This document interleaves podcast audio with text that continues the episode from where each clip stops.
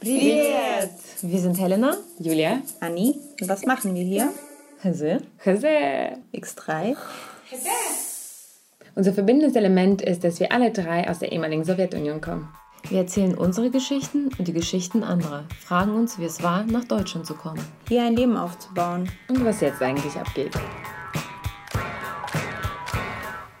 Hallo an alle da draußen. Wir sind wieder da für euch mit einer ganz spannenden Gästin, mal wieder eine Frau. Welche Überraschung.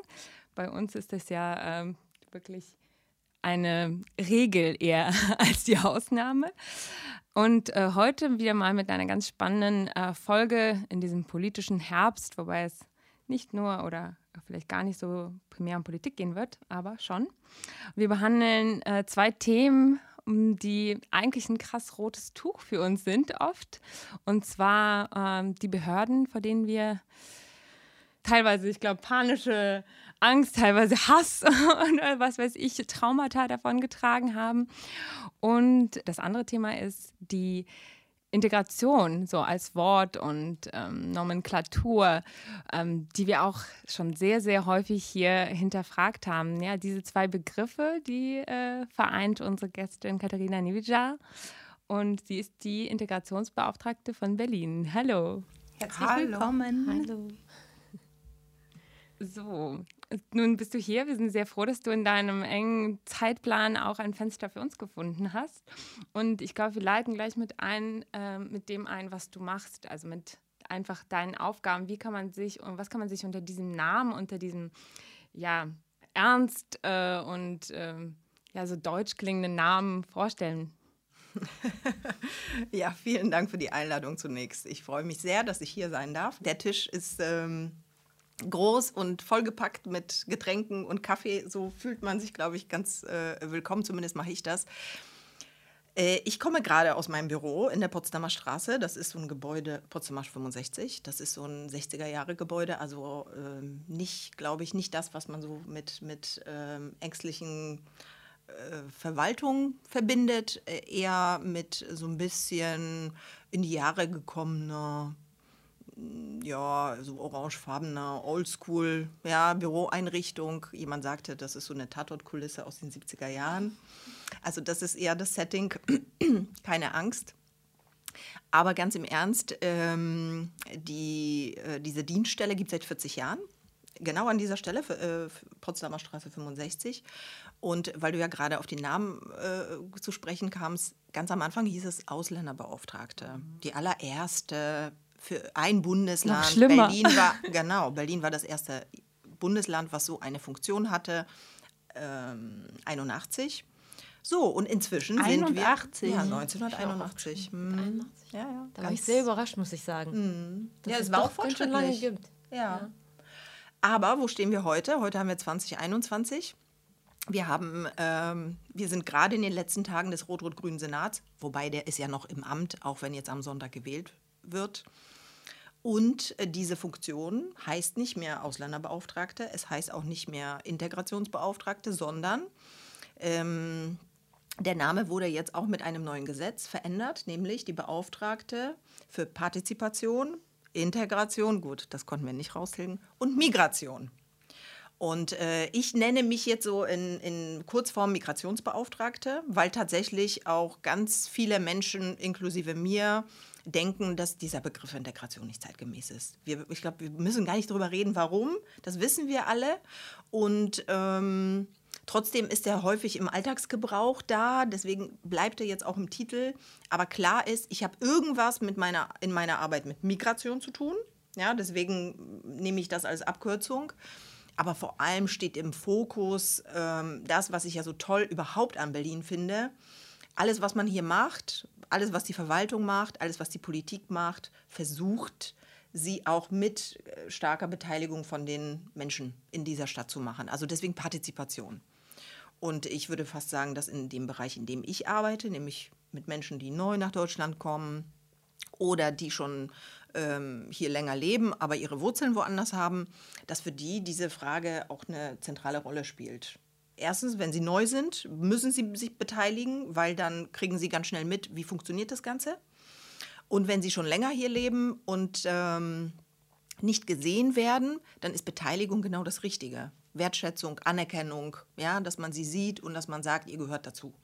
Also von daher bin ich ein großer Fan von dem Begriff Partizipation, aber damit klar ist, es hat was mit Migration als diesem großen weltweiten Trend zu tun, nenne ich mich Migrationsbeauftragte.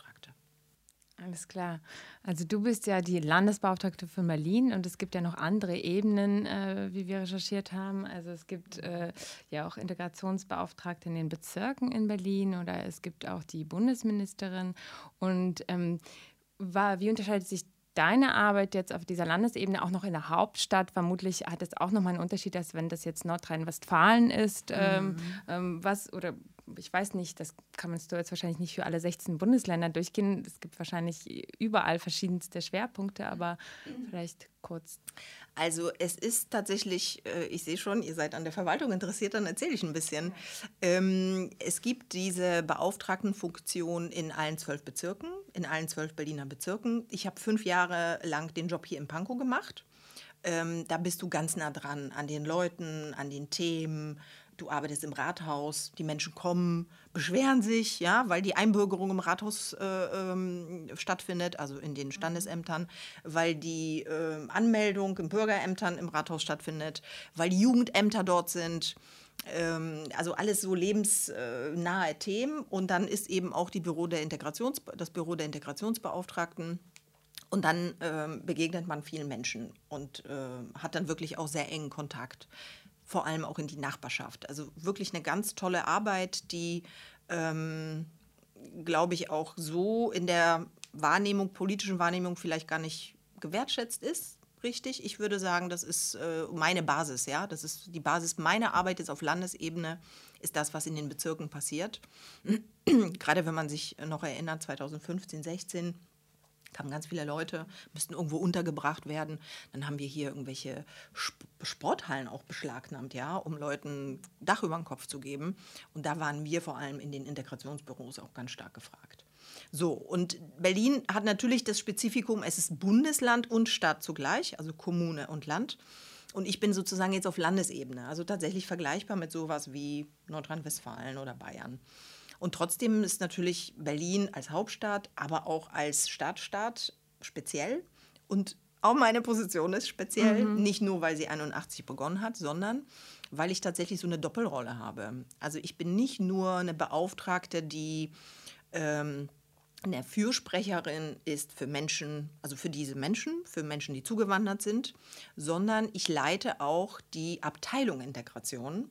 Das heißt, ich bin im Prinzip für dieses gesamte Thema auch zuständig. In dieser Potsdamer Straße arbeiten 70 Menschen. Ja, das ist eine riesengroße Organisationseinheit. Ich muss halt gucken, dass die Dinge auch laufen. Also wir haben auch Programme, die wir umsetzen. Äh, an der Stelle ist äh, meine Chefin natürlich die, die, die Senatorin. Ja, das heißt, ich bin da auch in einer Verwaltungslinie. Und ähm, das Thema ist natürlich wahnsinnig breit, ne? von A bis Z, alle Themen. Ich meine, wenn man wirklich über ähm, das Ankommen bis zu Teilhabe spricht in allen Bereichen, muss man im Prinzip alle Themen durchdeklinieren, die wir so haben. Bildung ist natürlich eine zentrale Frage, Arbeit, aber eben auch Wohnen. Inzwischen ist Wohnen so das Thema, auch für Menschen, gerade für Menschen, die neu kommen, weil sie entweder auf der Straße landen oder in Unterkünften leben müssen, weil wir nicht genug Wohnungen haben. Also diese, diese Abteilungsarbeit oder diese Verwaltungsarbeit ist total wichtig, ja, die mache ich. Und gleichzeitig habe ich eben diese Beauftragtenfunktion. Das heißt, ich habe eine Ombudsfunktion. Ich bin wirklich Fürsprecherin, Interessensvertreterin für diese Menschen. Ich habe ein eigenes Öffentlichkeitsrecht, deswegen sitze ich auch hier.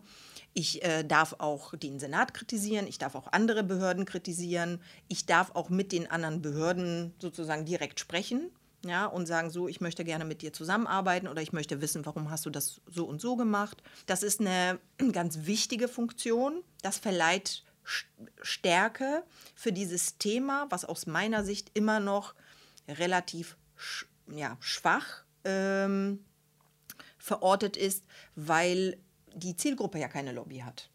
Ja, und äh, anders als, ich weiß nicht, wenn man im Bereich Arbeit guckt, dann hat man da starke Gewerkschaften und die äh, Menschen, die auf die Straße gehen können und demonstrieren können und streiken und so weiter. Bei uns haben wir mit Menschen zu tun, die erstmal total häufig orientierungslos sind und gar nicht wissen, welche Rechte sie haben. Ja? Deswegen brauchen sie eine Lobby und das ist sozusagen diese Beauftragte. Aber gibt es da. okay, wir haben so viele Fragen, ich merke schon. Äh, bei so vielen Themen äh, gibt es da so Ausschlusskriterien oder äh, wählt man nach Themen, die einem am Herzen liegen oder die Themen, die brennen?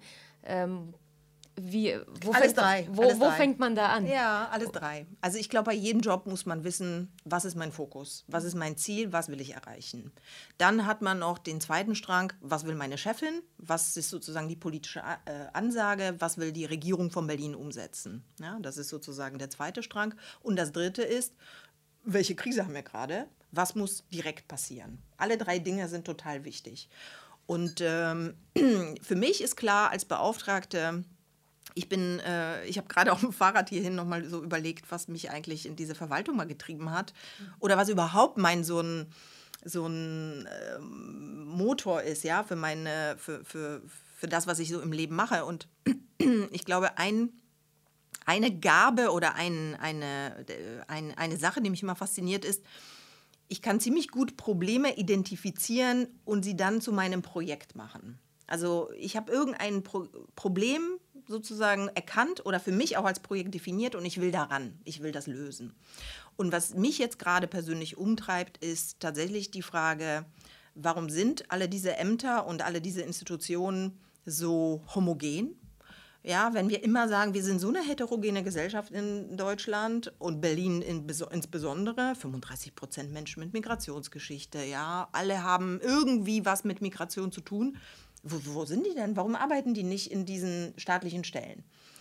Ähm, und diese Frage gekoppelt an die Frage, meine Güte, also ist dieser Tatort ähm, diese Amtsstube, ja, dieses Altbackene, ist das wirklich das, was irgendwie dieses Land repräsentieren soll? Also müssen wir nicht irgendwie auch mal über eine moderne Verwaltung nachdenken, die ganz anders aufgestellt ist, wo Leute gerne arbeiten, wo es modern zugeht, wo sozusagen das Sinnstiftende passiert, wo man auch stolz ist, dass man für Berlin oder für eine andere Stadt was tut ist das immer noch mit den Regeln von Weber aus dem 18. Jahrhundert sozusagen kompatibel oder müssten wir nicht da auch mehr in so Zukunft äh, denken, neues Arbeiten, New Normal, New Work, so diese, diese mhm. Konzepte. Und diese beiden Sachen finde ich total faszinierend und an denen bin ich dran. Und das ist so mein persönliches Ziel. Ich will unbedingt, dass mehr Menschen in den öffentlichen Dienst kommen. Das ist aber total breit. Und ich will, dass wir auch die Verwaltung moderner machen und auch und, und sozusagen das Verständnis vielleicht von Verwaltung ändern. Es sind ja zwei, zwei große Problemfelder, die aufeinander prallen. Einmal die ähm, Erneuerung der Verwaltung oder des Verwaltungssystems und dann in dem Zuge auch die ein, der Einsatz verschiedener Vertreter dieser Gesellschaft. Ja. ja. In der Theorie funktioniert das ja immer ganz gut, sich das zu denken, vor allem das äh, Ändern des Verwaltungssystems. Aber wie realistisch ist es für Deutschland tatsächlich, da die Strukturen so anzupassen, dass sie ähm, mit der Gesellschaft einhergehen und wie schnell lässt sich das umsetzen. Also natürlich mhm. muss es ja eine Prognose geben, zehn Jahre, 20 Jahre, wann sehen wir das Abbild der Gesellschaft in der Verwaltung? Lässt sich diese Frage beantworten? Hm, das ist, ähm, darüber habe ich, also mit so einer ganz konkreten Zahl habe ich tatsächlich noch nicht nachgedacht, aber ich kann sie insofern antworten, dass ich weiß, in den nächsten, also bis 2030, hm. das ist ja nicht lange her, äh, nicht lange hin, ja, wir reden hier von zehn Jahren, wird ähm, mehr als die Hälfte der jetzigen Belegschaft den öffentlichen Dienst verlassen. Mhm. Ja, sehr unterschiedlich. In Bezirken viel mehr, in den Senatseinrichtungen, also auf Landesebene ein bisschen weniger. Aber so im Groben und Ganzen reden wir wirklich von einer großen Anzahl von Menschen, die einfach in Rente gehen. Und jetzt ist die Frage, was passiert in den nächsten zehn Jahren? Schaffen wir das, dass auch wir die Attraktivität erhöhen, dass auch Menschen auf uns aufmerksam werden, die vielleicht nicht in ihrer Familie irgendwelche Verwaltungs- oder Beamten äh, haben, die dann sagen, ach komm, Kind, bewirb dich da. Also ich rede schon von einer relativ kurzen Perspektive der nächsten 10 mhm. bis 15 Jahre. Also das ist eine Aufgabe ist für kurz, die nächste ja. Regierung, würde ich mal sagen das Thema Personal ist das Thema. Übrigens nicht nur im öffentlichen Dienst, sondern sagen, überhaupt. Das ja? ist eigentlich überhaupt genau. so. Und äh, ja, das ist ähm, wahrscheinlich, was du ansprichst, ist das äh, neue Partizipationsgesetz, was diesen äh, mhm. äh, Sommer ja auch sozusagen bestätigt wurde. Das war ja schon lange sozusagen nivelliert worden oder dieser Prozess der Nivellierung mhm. Äh, ging schon lange vor sich. Das ist ja eigentlich ein großer, zweiter großer Schritt nach diesem Antidiskriminierungsgesetz letztes Jahr. Mm, was mich da ein bisschen interessiert ist, so wie ich das verstanden habe, sind das ist es so eine Agenda, die man äh, präsentiert in diesem äh, Gesetz, aber an die man nicht gebunden ist, äh, sozusagen. Also ihr schlagt da eine Art ähm, äh, ja, Handlungsrahmen vor, an dem man sich halten sollte äh, als Institution, verschiedenste Institutionen. Aber inwiefern kann das, ähm, ja, könnt ihr das kontrollieren bzw. sanktionieren sogar? Oder also wie, wie soll sich das entwickeln? Mhm. Ja, das ist klar. Es ist natürlich eine, eine, eine gute und berechtigte Frage, zu sagen, wie verbindlich ist das Ganze. Also ich würde das auf, in, in, in zwei Richtungen beantworten. Gesetze sind verbindlich. Ich, ich muss ja nicht sanktionieren, sondern ich erwarte, dass Gesetze als Grund, wir leben in einem Rechtsstaat, auch eine Verwaltung hat sich an Gesetze zu halten. Und zweitens, ähm, sozusagen, wenn man so ein bisschen versteht, wie so eine Verwaltung funktioniert, dann hat man da wahnsinnig viele Fahrtabhängigkeiten. Ja, wenn einmal der Zug anfängt zu rollen, es dauert immer lange, bis das sozusagen losgeht. Aber dann geht der, ja, und sozusagen bleibt in der Spur und nimmt Fahrt auf. Und äh, dazu braucht man eben bestimmte mh, Stationen. Die sind dann, ähm, die heißen dann in der Verwaltungssprache ähm, eine Verwaltungsvereinbarung oder eine Verwaltungsvorschrift, die dann ganz konkret zum Beispiel so ein Gesetz nochmal untersetzt, was ist zu tun. Vielleicht ein ähm, Beispiel, vielleicht kannst du äh, ein Beispiel. Na, ja, ja, sehr, mhm. sehr gerne. Also wir haben in dem Gesetz äh, gesagt, ähm, Menschen sollen zusätzlich, äh, Menschen mit Migrationsgeschichte sollen im öffentlichen Dienst äh, eingestellt werden ähm, bis ihr Anteil gemäß der Bevölkerung, Klammern 35 Prozent circa, erreicht ist. Eine Frage habe ich. Ich möchte ungern unterbrechen, ja. aber Entschuldigung, also ähm, zielt auch darauf auf die Antwort ab. Ja. Ähm, ich frage mich, ob es dann zu Konflikten kommen könnte, wenn, ähm, wenn die Belegschaft praktisch aus Menschen besteht, die in ihren Herkunftsländern im Konflikt miteinander stehen. Ob so etwas in, in der neuen Gesellschaft aufgehoben wird durch, durch Politik, ja, durch Aufklärung, oder ob es ein ähm, äh, neues Problem erschaffen könnte, weil man sich damit nicht beschäftigt. Verstehst du, was ich meine? Ja, ich verstehe. Ich würde aber immer darauf antworten, dass äh, eine Verwaltung und eine Bürokratie Teil einer Gesellschaft ist. Also ja. wenn man die Probleme hat in der Gesellschaft, dann hat man sie ohnehin. Mhm. Man muss lernen, sie zu lösen, unabhängig davon, wo die Leute arbeiten. Und äh, mir ist sofort ein Beispiel eingefallen, wenn ich jetzt mit einem Kollegen, wenn ich jetzt irgendwie rausfinde, ein Kollege will die AfD, ja, habe ich auch ein Problem muss ich aber lernen, damit umzugehen. Mhm. Genauso ist es hier auch. Also äh, das ist okay. sozusagen für mich so eine zivilisatorische Errungenschaft, dass wir miteinander streiten und diskutieren können und trotzdem professionell arbeiten. Ne? So, wie war die Frage? Ja, genau. Also, äh, wie wird es konkret? Wie ja, wird es konkret mit so einer Vereinbarung oder wie ja, wird es konkret, äh, wenn, wenn wir zum Beispiel dieses Gesetz umsetzen sollen? Nur als Beispiel, wenn wir sagen, wir wollen diese Zielmarke erreichen, 35 Prozent, ja, woher wissen wir denn, wie viel wir jetzt haben? Also fängt das Ganze eigentlich mit einer Erfassung an. Wir müssen die Menschen, wir müssen irgendwie die Zahl erfassen, wie viele Menschen haben Migrationshintergrund. Und ähm, da fängt schon das Problem an, also daran müssen wir ganz konkret arbeiten. Wie machen wir das eigentlich? Ja, verschicken wir an alle Briefe, kommt mit der Gehalts, also wir kriegen immer noch so Gehaltsbriefe nach Hause oder so, ne? da steht immer vertraulich, dann kommt der Gehaltszettel. Ich habe schon überlegt, ob man nicht in diesen Zettel dann auch einfach einen Bogen äh, reingibt und sagt, hier, es gibt neues Gesetz und wir wollen die Vielfalt fördern, wir wollen auch das sichtbar machen. Migrationshintergrund darf so keine Makel sein, sondern es soll sozusagen unsere Offenheit auch signalisieren. Mach doch mal ein Kreuz.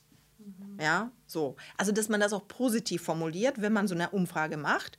Aber die konkrete Frage tatsächlich, wie mache ich das? Ja, wie erfasse ich das, ist zum Beispiel etwas, was uns sehr operativ beschäftigen wird. Ja? Äh, einerseits, äh, wie mache ich das vom Handwerk her? Andererseits, wie schaffe ich auch eine positive Konnotation, also so ein positives Framing?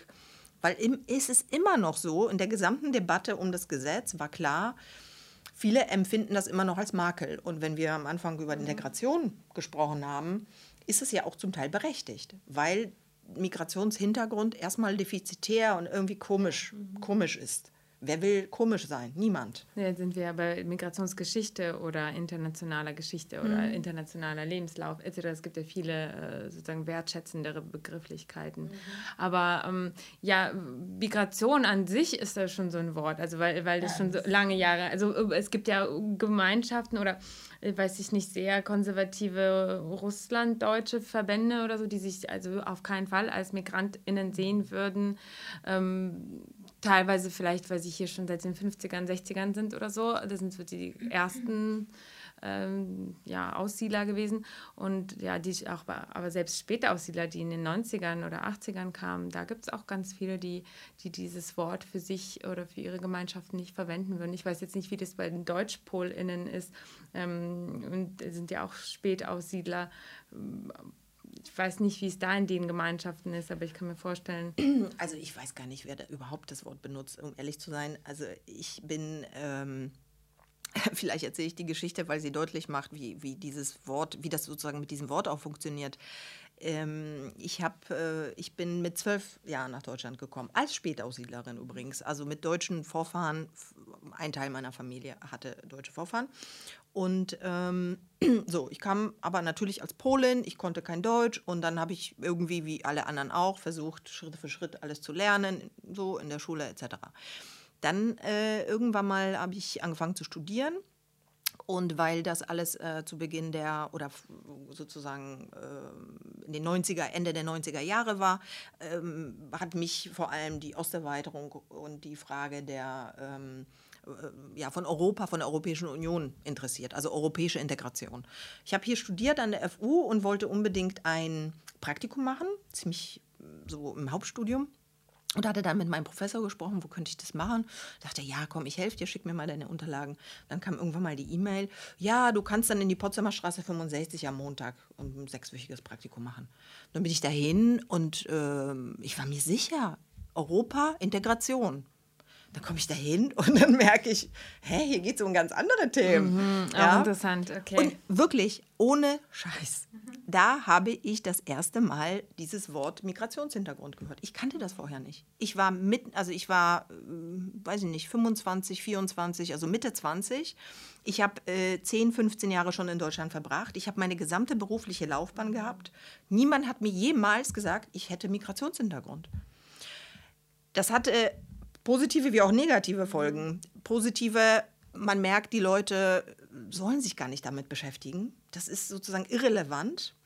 Positiv hatte das für mich, weil für mich hat sich so ein Feld aufgemacht, was ich total faszinierend fand, was der Staat tatsächlich an, an Gedanken sich macht, wie man den Menschen, wie man die Menschen unterstützen kann, wenn sie nach Deutschland kommen.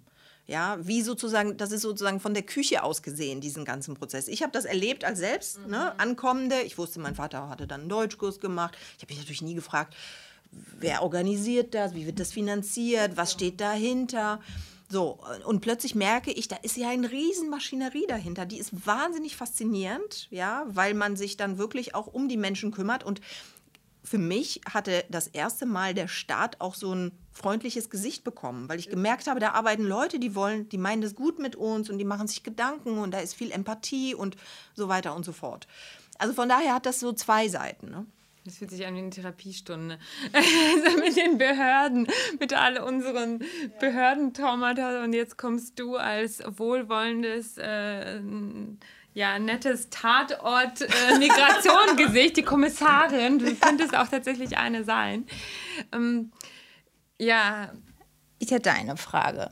Äh, wie, wie ließe sich diese Migrationsstufe bei den Menschen feststellen? Also wie lässt sich das durch ein Gesetz, ein Backup sozusagen mm. ähm, gestalten, dass es nicht als, ähm, als die andere Kehrseite der Diskriminierung praktisch ist? Ähm, dass man es negativ aus. Äh, genau. Dass man ankreuzt, dass man eben Migrationshintergrund hat? Äh, also ich meine, wir können es ja gleich durchdeklinieren am konkreten Beispiel, wenn jemand von euch möchte. Ansonsten mache ich das bei mir. Der erste Punkt ist, hat, hast du einen deutschen, also habe ich einen deutschen Pass, ja oder nein? Das ist sozusagen das erste Kriterium. Das ist ein allgemeines Kriterium. Mhm. Das ist so. Wenn ich einen deutschen Pass habe, dann, wenn ich keinen deutschen Pass habe, habe ich Migrationshintergrund. Das ist klar. Okay. So, wenn ich einen deutschen pa äh, Pass habe, dann, frag, dann lautet die zweite Frage: Bist du in Deutschland geboren? Mhm. Wenn ich sage ähm, ja, dann, ähm, also wenn ich einen deutschen Pass habe und, und in, in Quatsch, wenn ich einen, nicht einen deutschen Pass habe und, und in Deutschland äh, geboren bin, dann habe ich Migrationshintergrund. Mhm. Wenn ich ähm, äh, Deutsch, jetzt wird es kompliziert, mhm. also wenn ich deutschen Pass habe, aber nicht in Deutschland geboren bin, deutscher Pass, nicht in Deutschland geboren, habe ich Migrationshintergrund. Und das dritte, ein bisschen, noch ein bisschen komplizierter, ich habe einen deutschen Pass, ich bin in Deutschland geboren, aber ein Elternteil von mir ist nicht in Deutschland geboren und hatte keinen Pass, mhm. deutschen Pass zu Beginn, zu, zu, ähm, bei der Geburt, dann habe ich auch Migrationshintergrund. Also Beispiel, beispielsweise dein Baby ist in Deutschland geboren. Du bist in Deutschland geboren? Nein. Genau, dein Baby hat Migrationshintergrund. ja, also an dieser ja. Stelle kann ich sagen, seit mein Baby geboren ist und auch schon davor hatte ich äh, ziemlich oft all diese Kreuzchen machen müssen bei verschiedensten ja. Dingen wie Heirat und so weiter. Und da habe ich eigentlich erst auch so richtig gemerkt, dass mein deutscher Pass überhaupt nicht so ja. ist wie der deutsche Pass der anderen Deutschen. Obwohl ich noch nie einen anderen Pass besessen habe. Noch nie. Ich habe noch nie einen anderen Pass als den deutschen Pass besessen in meinem Leben. Und plötzlich merke ich mit so über 30, oh je, okay, dieser Pass, der sieht genauso aus wie der von meinem Mann. Aber, aber nein, der ist nicht gleich. Der ist nicht gleich. Der ist überhaupt nicht gleich. Weil ich bei allen möglichen Sachen wie Heirat, Geburt meines Kindes, jetzt Kindergeld, äh, nee, Kindergeld ist ähm, nicht. Elterngeld. Kita, ähm, ja, Elterngeld und Kita-Gutschein.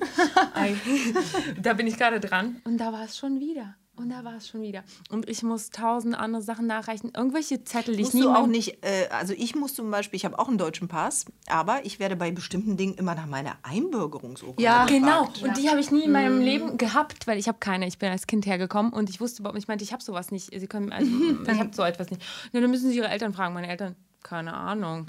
Also, und die haben diesen Zettel seit 96 nicht angefasst und ich musste das plötzlich über. Mein Bruder hat warum auch immer, ohne das alles. Aber ich glaube, die haben in Potsdam geheiratet, das ist Brandenburg. Das ist auch nochmal eine andere Geschichte. Okay. Also das ist. Also ja, ich arbeite in der Verwaltung, aber ich weiß nicht, warum ich auch immer wieder diese Einbürger. Aber das aber, merkt man. Aber, aber man braucht ja, der deutsche Pass ist ja. nicht der deutsche Pass. Nein, ja, der deutsche Pass ist nicht der deutsche Pass. Und ähm, auch äh, so viel dazu, also wenn ihr das fragt, ich verstehe schon, also ich persönlich jetzt aus dieser Empowerment-Perspektive hier, ja. sehr Podcast, tarala, ja. klar, ich mache da ein Kreuzchen und sonst was. Aber wenn ich dann davor sitze und fülle das aus wie äh, alle anderen, ähm, weiß ich nicht, Eltern äh, der zukünftigen Kita-Einrichtung, dann fühle ich mich anders, wenn ich dann mhm. Kreuz setzen muss. Dann fühle ich mich nicht empowered. Dann mhm. fühle ich mich geothered. Also dann fühle ich mich als äh, die anderen. Äh. Und ähm, das ist natürlich vielleicht dann irgendwie mein, mein, weiß ich nicht, Problem, was ich in der Psychotherapie klären kann. Aber es ist halt natürlich auch das Problem, was du äh, hoffentlich äh, an, angehst. Beziehungsweise, also ich verstehe dich ja auch, äh, weil du sagst, es gibt keine Lobby. Du bist eigentlich gerade so die Lobby, also nicht für uns vielleicht, also das ist vielleicht noch eine andere Frage, versteckt jetzt in, äh, in dieser Ansage, weil deine Lobby ist ja natürlich auch noch für Leute, die viel, also noch viel mehr, äh, ja. weniger Privilegien ja, haben als genau. wir. Wir sind ja Aber ich würde gerne an der Stelle nochmal eine Frage an euch stellen, weil natürlich hast du total recht mit dem Punkt, dass man da irgendwie sich anders fühlt. Aber in so einer Stadt wie Berlin, in so einem ja. Zeitgeist, in dem wir leben, wo Individualität und Anderssein eigentlich total was Positives ist, jeder will irgendwie was Besonderes sein, warum nicht äh, aus der Not eine Tugend machen? Oder warum nicht aus einem Makel, vermeintlichen Makel, mhm. etwas Positives? Ich habe das Gefühl, dass ihr oder auch andere Menschen genau dieses Ding gerade total drehen. Genau. Ja, und mich überhaupt nicht brauchen, ich brauche ja euch. Ich brauche sozusagen diesen Support, den ich dann übersetzen kann für die Menschen, die ganz neu hier kommen, total manchmal auch sehr hilflos noch sind. Nicht alle, aber viele zumindest orientierungslos ja. sind. Und ich kann dann sagen, schau mal, guck mal, die leben hier, die, die, die ähm, haben sich ihre Rechte erkämpft, die sind selbstbewusst, äh, sie tragen das nach außen, sie bereichern dieses Land und, und, und. Deswegen brauche ich eher, ich brauche euch und nicht umgekehrt. Ja?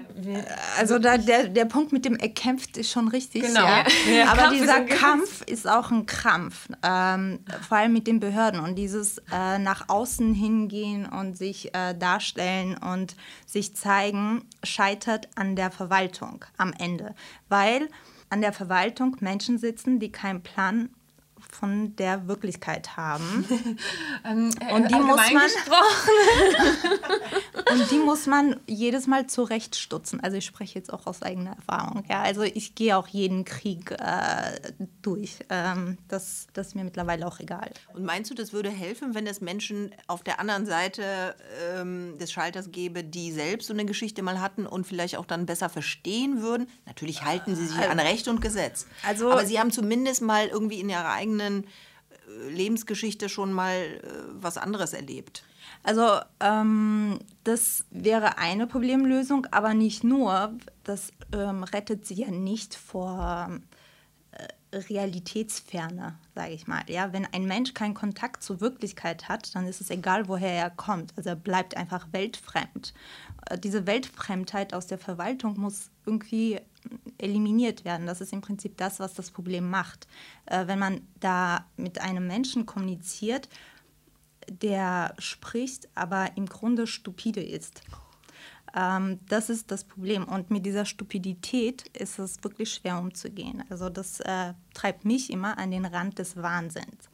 Ähm, weil man einen Menschen vor sich hat, der atmet und spricht wie ein Mensch, aber er denkt wie ein Computer. Also Computer sagt nein. Das ist wie, wie, wie diese, diese. Ich verstehe total, was du sagst. Wirklich, ah, total. Das ist so ein bisschen diese alte Schule.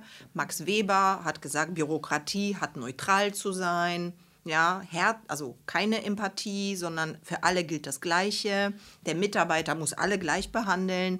Und ähm, er muss im Prinzip nur umsetzen, Recht und Gesetz. Ja, also äh, okay. Ja? Aber ich würde also, die These sofort mit einem Fragezeichen versehen und sagen, das ist zum Teil auch ein bisschen Vorurteil, ja. Und ähm, man findet immer wieder diese Mitarbeitenden, aber also die kommen immer zu mir.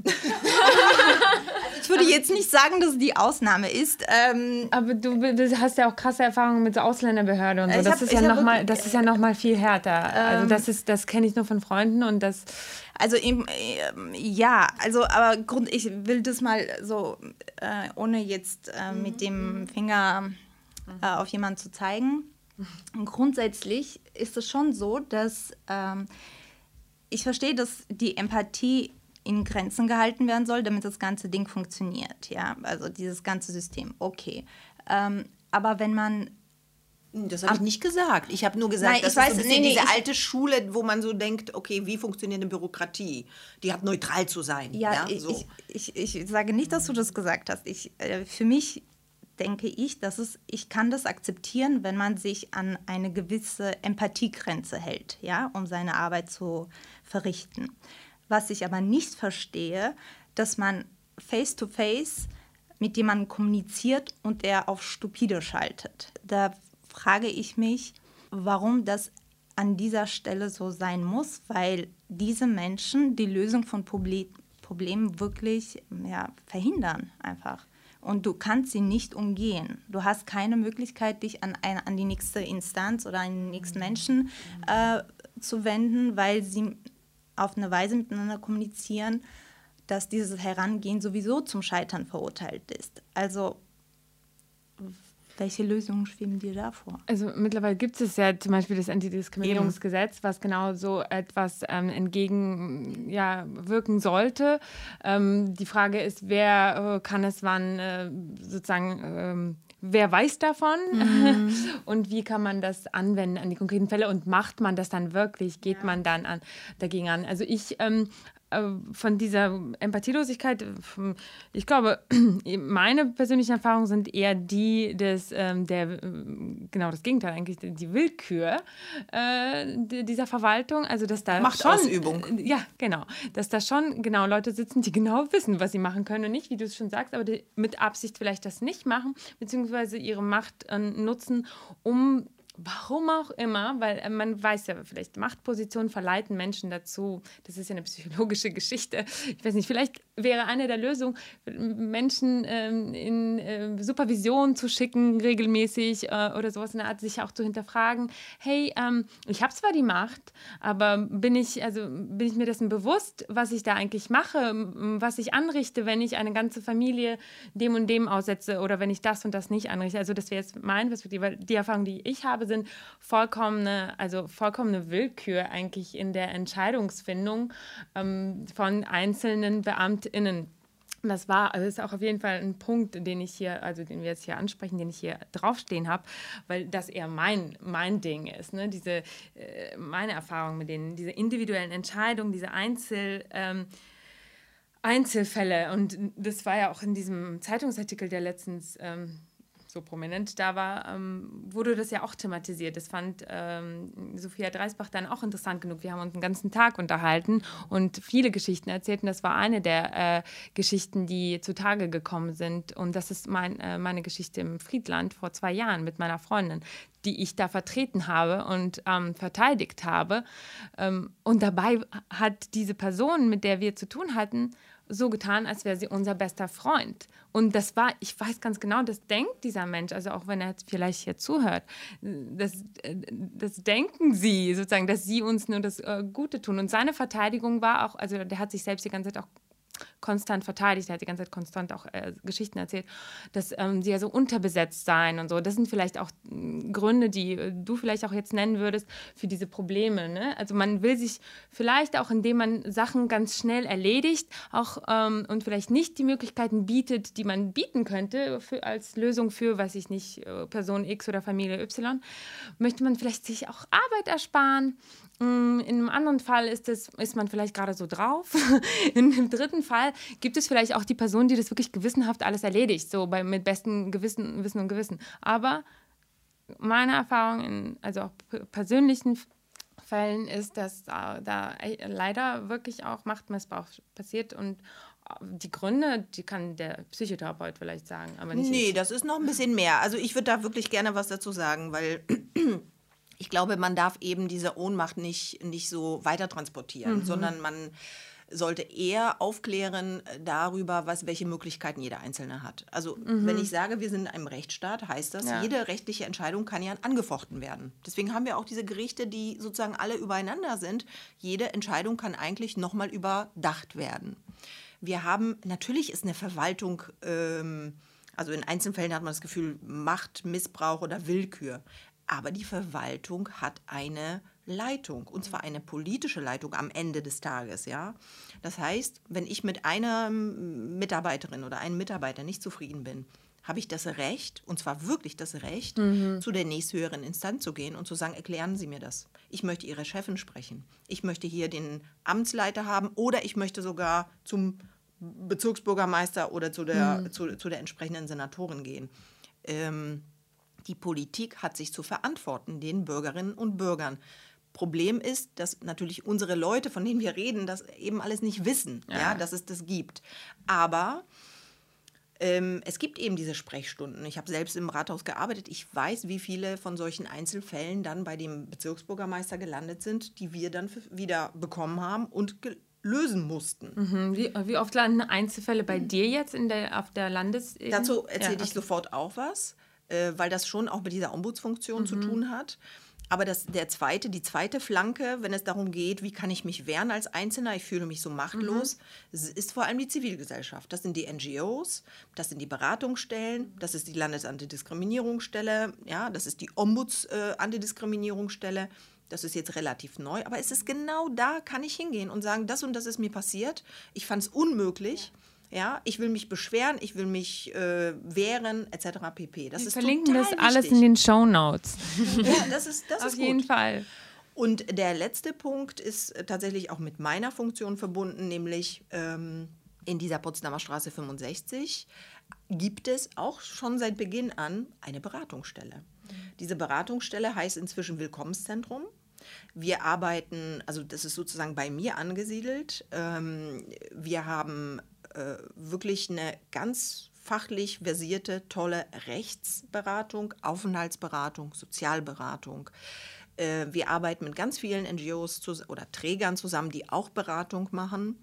Wir genießen einen sehr guten Ruf bei Rechtsanwälten und anderen Institutionen. Also wenn man wirklich auch rechtliche Probleme hat, kann man zu uns kommen ja, und äh, kriegt dann wirklich von ähm, tollen Juristinnen und Juristen eine, gute, eine, eine wirklich eine gute Beratung und äh, kann dadurch auch ähm, ja, sich selbst helfen.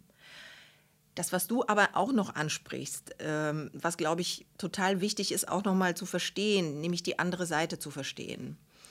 Wie geht es eigentlich diesen Mitarbeiterinnen und Mitarbeitern auf der anderen Seite, die da sitzen, vielleicht unterbesetzt sind, vielleicht auch ähm, äh, ja, mit, mit wahnsinnig vielen Fällen konfrontieren, konfrontiert sind, wo sie merken, ich kann denen nicht helfen. Jedes Mal kommt jemand und ich muss denen immer wieder sagen, das geht nicht. Wie fühlt sich eigentlich dieser Mensch? Es muss ja schrecklich sein, ja, schrecklich.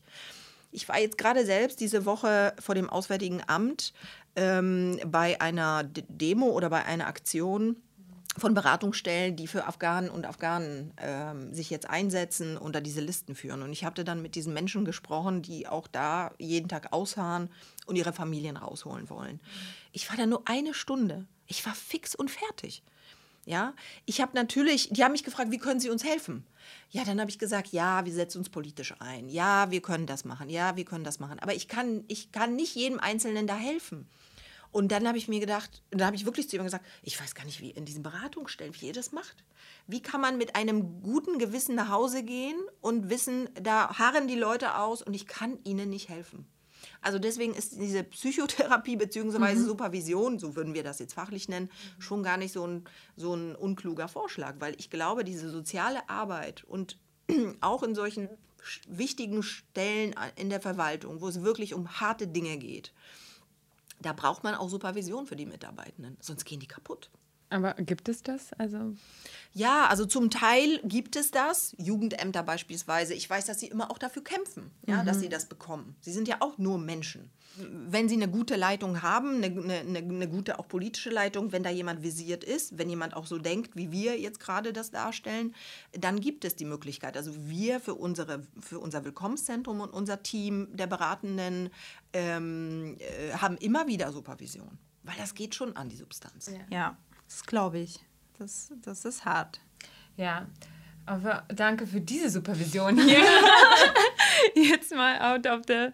Genau, also ja, diese Ermessensspielräume, also persönlichen Ermessensspielräume, die sind halt immer so ein Fragezeichen. Ne? Also für, das ist so ein, so ein Wort, was irgendwo festgeschrieben ist. Ne? Jeder Beamte hat einen Ermessensspielraum und legt den halt so aus. Und wenn man vor diesem Beamten sitzt, fühlt man sich dann gegebenenfalls natürlich immer als der ja, also der als der Untergebene oder als der, der Schwache, die schwache Position. Äh, also Übrigens, mir geht es genauso, wenn ich auf der anderen ja, Seite sitze. Ne? Also, mir geht es Warum genauso. ist das? Und ich glaube, das ist das, was Anni ja, anspricht, diese abstrakte Ebene. Und ich glaube, das kommt noch vielleicht aus so Reichszeiten, als diese ganzen, äh, als diese ganzen, äh, äh, diese ganzen Ämter festgelegt wurden. Und natürlich haben sie sich jetzt wahrscheinlich so über die Jahrzehnte. Mh, hm, und über die Weltkriege entwickelt und wahrscheinlich, ich, ich, will daran glauben, dass das jetzt alles äh, sich noch so ein bisschen von dieser Schwere löst, auch vor allem mit Menschen wie dir.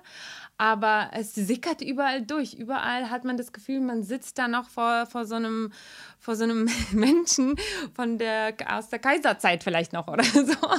Und Aber deswegen sagte ich ja auch zu Beginn, dass... Ähm dass ich glaube, dass der Wertewandel, der gesellschaftliche ja. Wertewandel da schon auch eine Rolle spielt. Wir sind nicht mehr im Kaiserreich, ja. ja?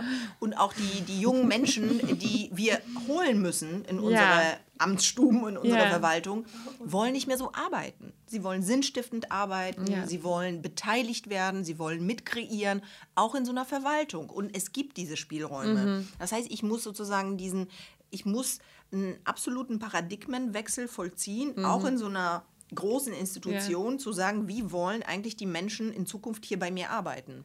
Weil sonst halte ich die nicht. Sonst sind die weg. Ja, aber du hast wahrscheinlich auch deine Ermessensspielräume, die du dann in, in der vollen Breite ausnutzt, hoffentlich. Ja, aber es ist eben eine existenzielle Frage ja. für die Zukunft einer großen Organisation. Wie halte ich meine Mitarbeitenden?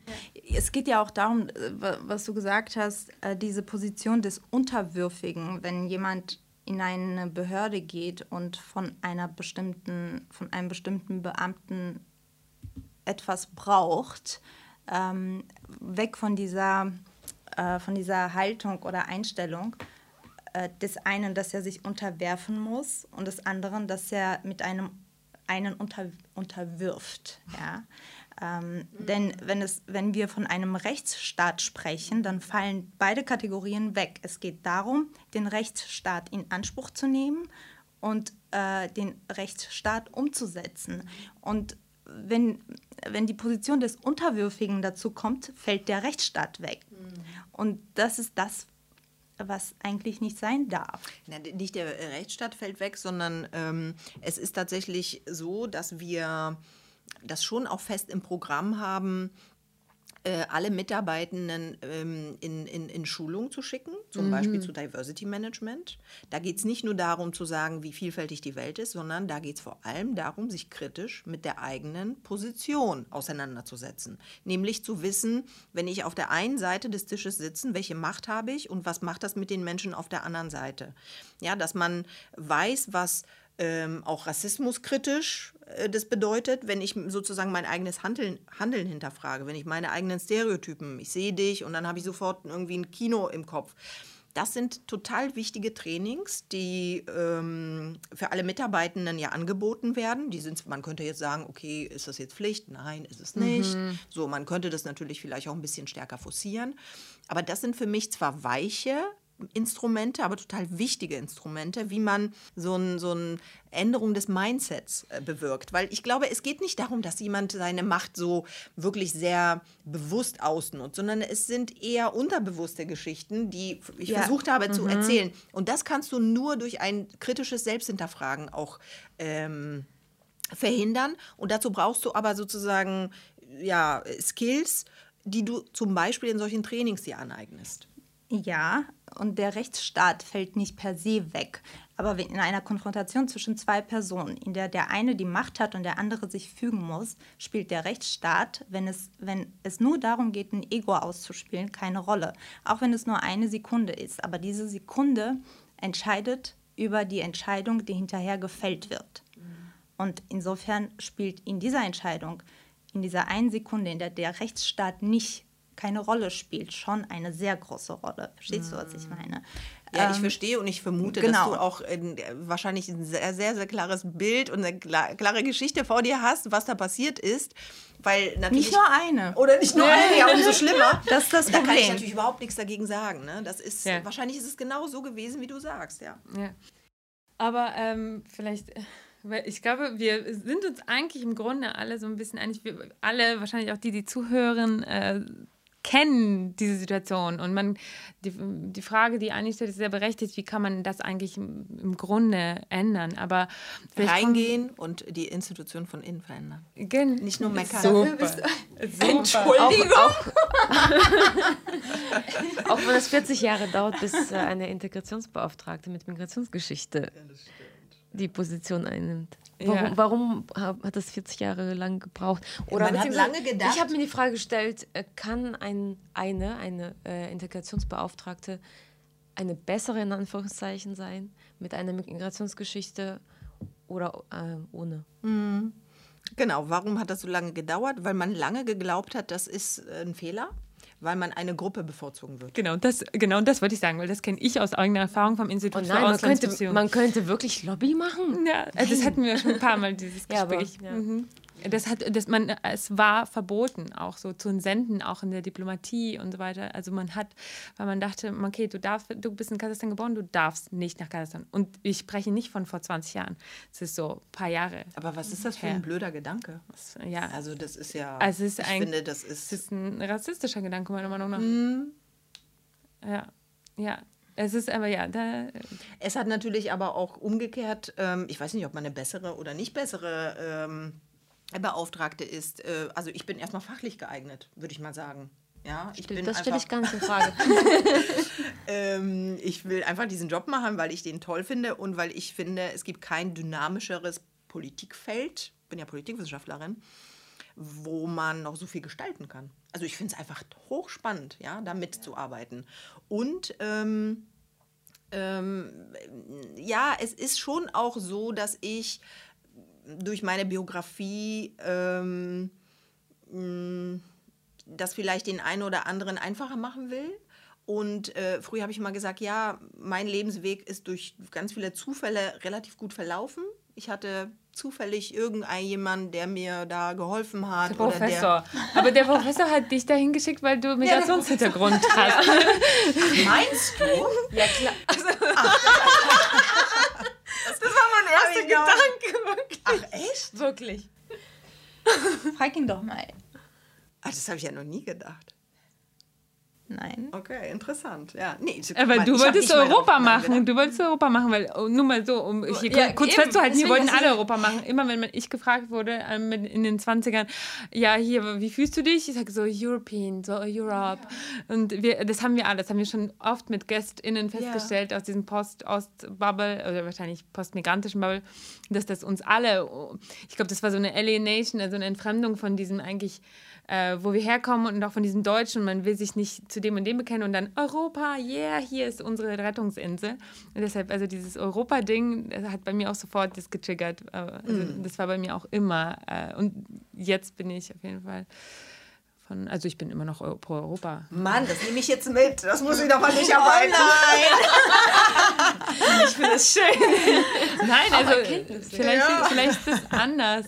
Ja, aber jetzt äh, Genau. Ich würd, aber wir sind ja bei dir gerade und das ist, äh, das ist ganz gut, weil ähm, und bei diesem, äh, ja, äh, nicht Hintergrund, also bei, deiner, bei deinem Lebenslauf migrantischem Lebenslauf auch und ähm, abgesehen von deiner Funktion als Integrationsbeauftragte bist du ja auch noch, also wo du für vor allen Dingen Geflüchtete äh, wahrscheinlich in Berlin und zuständig bist oder nicht nur? Für wen bist du alles? Also was, was alles, sind deine... Alles, alle Menschen, die neu nach Berlin kommen. Und interessanterweise sind es die meisten tatsächlich aus der Europäischen Union. Auch die aus Bayern und... Äh ja, die nennt man dann... Äh, die nennt man... NRW. Ähm, oder Bavü. wenn sie, wenn sie äh, nicht in Bavü geboren sind, sondern vielleicht auch woanders, äh, dann ja. Es gibt tatsächlich ganz viel Transmigration. Mhm. Also zum Beispiel Rumänen, die äh, Spanisch sprechen, weil sie äh, ja. ein paar Jahre in Spanien gelebt haben. Ja, die sind jetzt irgendwie in Berlin. Total spannend. Also ich bin ja ein Fan von diesem Begriff Migrationsgeschichte, äh, Quatsch, Migrationsgesellschaft, weil ich finde, dass es total gut deutlich macht, in welchen Zeiten und in welchem Kontext wir uns bewegen. Aber ist es eigentlich nicht geklaut von postmigrantischer Gesellschaft? Es ist das Gleiche. Nee, geklaut ist es nicht. Das ist wirklich ein Soziologe. Ja, ja. genau. Es sind einfach soziologische Begriffe, die so nebeneinander ja. stehen. Ich glaube, da gibt es auch unterschiedliche, ein bisschen unterschiedliche Schulen und vielleicht auch Vertreterinnen, die das auch ja, sozusagen das proklamieren. Mir gefällt Migrationsgesellschaft besser als postmigrantisch, weil postmigrantisch. Mhm hat dann gleich so einen mh, mm, Zungenschlag, so nach dem Motto, es ist passiert. Während ich auch qua meiner Funktion sehr viel mit der jetzigen Migration zu tun habe. Wirklich Leuten, die immer noch, immer noch, also die einfach neu nach Deutschland kommen. Was zum Beispiel niemand weiß, ist, dass 2015 und 16 bei dieser großen Zahl, fast eine Million Menschen kamen nach Deutschland aus ähm, Syrien, dass trotzdem die, wenn man sich die gesamte Einwanderung in dieser Zeit angucken, anguckt, die größere Zahl aus der Europäischen Union kam. Und das sind, wir sagen immer, vermeintliche Fachkräfte. Das sind wirklich Leute, die durch die Freizügigkeit sich bewegen, aber die haben große Träume, die kommen, ja, sie wollen hier arbeiten, sie haben eine Ausbildung, sie wollen Geld verdienen und, und, und. Und dann werden sie natürlich sofort degradiert, Manche landen dann wirklich total extrem auf der Straße. Ähm, Obdachlosigkeit aus Polen war eine Zeit lang und ist immer noch ein großes Problem. Wir haben mal eine Umfrage gemacht für die, die Leute, die auf der Straße leben, was, was sie so für einen beruflichen Background haben. Da stellte sich raus, 70 Prozent, Prozent von denen haben eine Fachausbildung. Also die können ganz normal fachlich irgendwo als Facharbeiter nicht Hochschulabschluss, aber Facharbeiter, die könnten, die könnten richtig arbeiten. Und weil das und jenes nicht geklappt hat, landen sie jetzt auf der Straße. Das heißt, äh, sozusagen dieses vermeintlich Privilegierte, ja, dass man denkt, auch die Europäer sind privilegierter als Geflüchtete, stimmt so nicht. So einfach ist es eben nicht. Nee, nee darauf wollte ich auch hinaus. Also, weil äh, Du bist ja auch äh, Polonia-Beauftragte. das ist interessant. Das hat mir dein Assistent nämlich gesteckt. Ja. ähm, das war mir nicht bewusst. Das mir auch, auch nicht. Aber das passt ja natürlich auch zu deinem Background. Aber ähm, wenn man Background sagt, sagt man eigentlich Hintergrund, ne? Aber egal. also, das äh, passt ja ähm, zu deiner Geschichte. Und die Frage, die ich mir immer gestellt habe, weil ich bin, ich bin gerne in Polen. Ich bin, also früher, als wir angekommen sind, sind wir manchmal in diese Polenmärkte gefahren. Ähm, nicht so oft, aber manchmal, da haben wir, da gab es noch nicht so viele irgendwie Russenläden, wie man sie nennt. Und äh, da konnte man die Produkte kaufen, die so ähnlich waren oder so. Pierogi zum Beispiel. Mm, mhm. Varenike. ja, und äh, ich mache auch gern Urlaub in Polen und so. Und äh, wir sind also jetzt gerade örtlich äh, in Berlin und ich bin in Brandenburg bei Berlin aufgewachsen. Und also es ist eigentlich das nächste Ausland. Und die, so viele Menschen tragen hier so polnische Nachnamen, fühlen sich aber also überhaupt nicht, fühlen sich urdeutsch oder so, haben noch nie darüber nachgedacht, dass sie vielleicht mehr, also irgendwie Opa sogar schon irgendwie aus Polen kommt oder aus, weiß nicht, Ostpreußen oder wie auch immer. Und die, meine Frage war immer halt so, wie kann man so blind auf dem Ostauge sein. Ähm, wie, warum macht man, fährt man 1000 Kilometer, weiß ich nicht, an die Copacabana irgendwo hin und äh, könnte aber eigentlich so mega schön, weiß ich nicht, nach Danzig oder so. Und wie kann man, das sind so die nächsten Nachbarn und vielleicht, okay, wenn man äh, in einer Grenzstadt wohnt oder Frankfurt oder so, dann hat man vielleicht mehr damit zu tun und hat auch mehr Bewusstsein dafür, wie nah Polen eigentlich ist und was das für ein, das sind sozusagen unsere, also Bros, es ist und Cis, sie sind halt so nah dran, so, äh, weiß ich nicht, du kannst die Hand reichen. Und ähm, dieses Othering, also der, dieser Vorhang, dieser eiserne Vorhang, der ist ja gefühlt noch noch da. Ne? Und äh, es sind ja 30 Jahre nach diesem äh, Freundschaftsvertrag. Mhm. Ähm, ich weiß nicht, vielleicht kannst du auch was dazu erzählen, wie du ähm, in dieser Funktion damit umgehst. Ich meine, das hat ja bei dir auch private ähm, private mhm. Geschichten und dann natürlich auch noch berufliche. Und mich, ich frage mich, warum ist der Osten, also Polen und darüber hinaus, warum ist das immer noch so eine Grauzone, vor der man halt so, so krass zurückschreckt, obwohl das eigentlich äh, teilweise noch näher dran ist als irgendwie, weiß nicht, Belgien, Frankreich und Italien.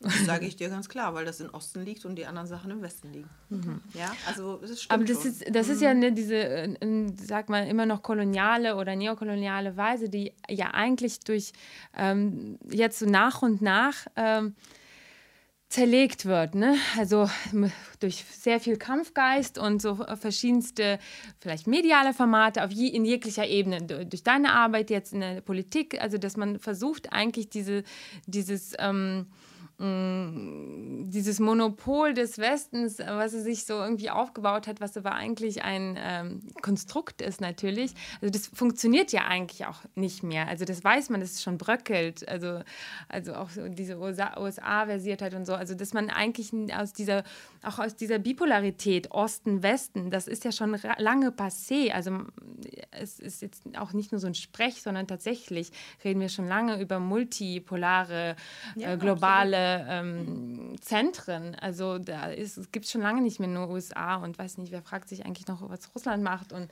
da gibt es ganz viele andere Akteure auf der globalen Agenda.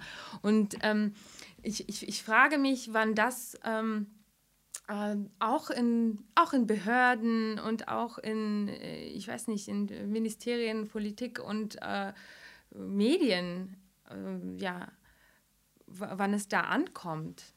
Also vielleicht zwei Dinge dazu, weil das ist total interessant, ja, dieses Thema. Es beschäftigt mich auch. Ähm, also auf der einen Ebene, glaube ich, haben wir noch nicht den Schulterschluss zwischen den verschiedenen Communities.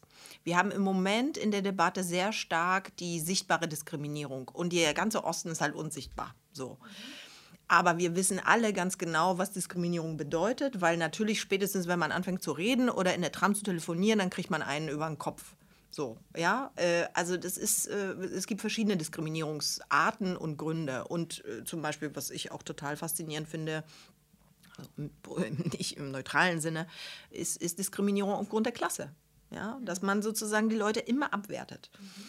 Also dieser Schulterschluss zwischen verschiedenen Communities ähm, ist, glaube ich, wichtig, damit man auch diese großen Communities, und bei Polen sprechen wir wirklich über die größte Gruppe, russischsprachig, jetzt nicht nur Russland, aber russischsprachig ist natürlich noch größer.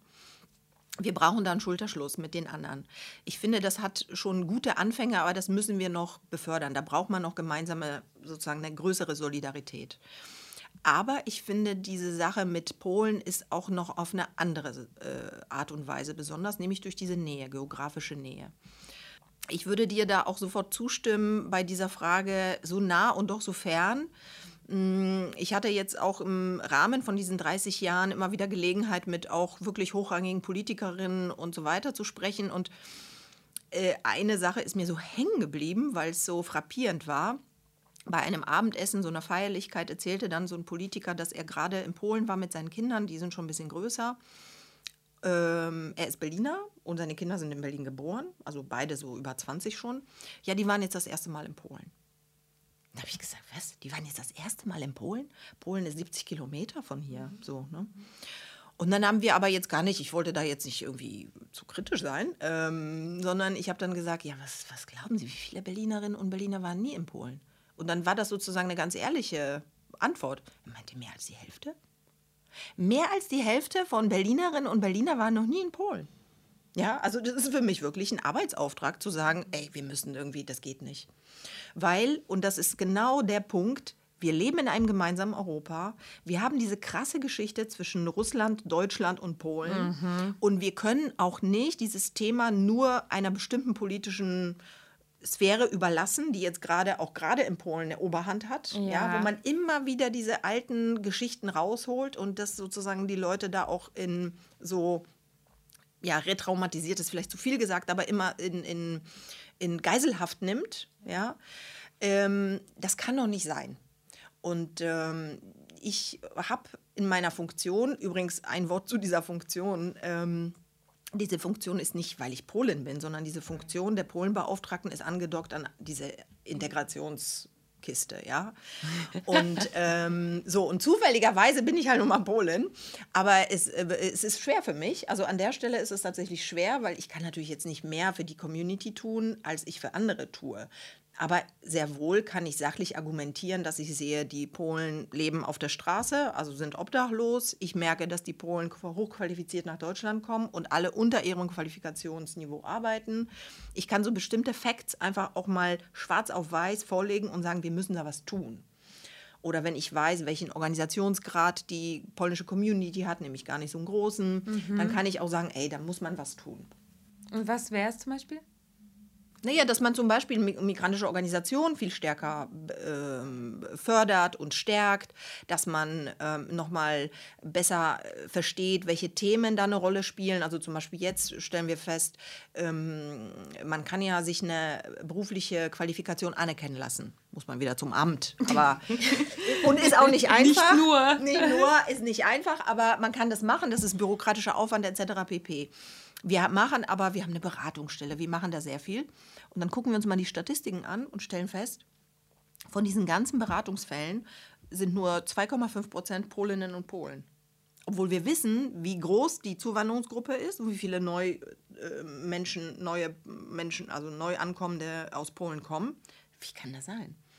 Also da ist zum Beispiel jetzt Nachholbedarf. Ne? wenn du fragst, was ist sozusagen konkret zu tun. Also ich will diese Zahl einfach erhöhen. Ich will, dass die einfach in diese Beratungsstellen gehen, dass man sie mehr überzeugt, lasst doch eure Papiere mal anerkennen. Dann könnt ihr auch einen besseren Job haben, dann könnt ihr auch mehr Geld verdienen.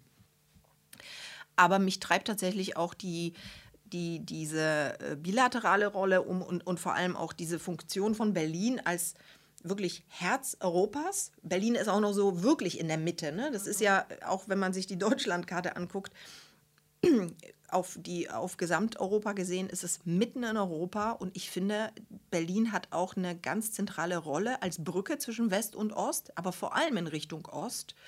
Ähm, und da wird es natürlich jetzt politisch, weil die Frage ist, was kann eigentlich so eine Staat, wie so, wie so eine Regierung machen. Natürlich muss man sich da irgendwie diplomatisch mit der anderen Regierung auseinandersetzen. Ähm, aber ich finde, dass die Zivilgesellschaft durchaus die Berechtigung hat zu sagen, ich suche mir die Partner aus. Und wenn ich da die Kräfte habe, die vielleicht für mehr mhm. Rechte kämpfen oder die die fehlende Rechtsstaatlichkeit hinterfragen oder die ähm, Minoritäten, LGTB oder wie auch immer, Frauen, ähm, sich dafür einsetzen, dann habe ich das Recht, aus, auf der deutschen Seite genau diese Kräfte zu unterstützen ja, und sie zu supporten und da auch sozusagen Solidarität zu zeigen. Das finde ich auch eine ganz wichtige Rolle. Ja.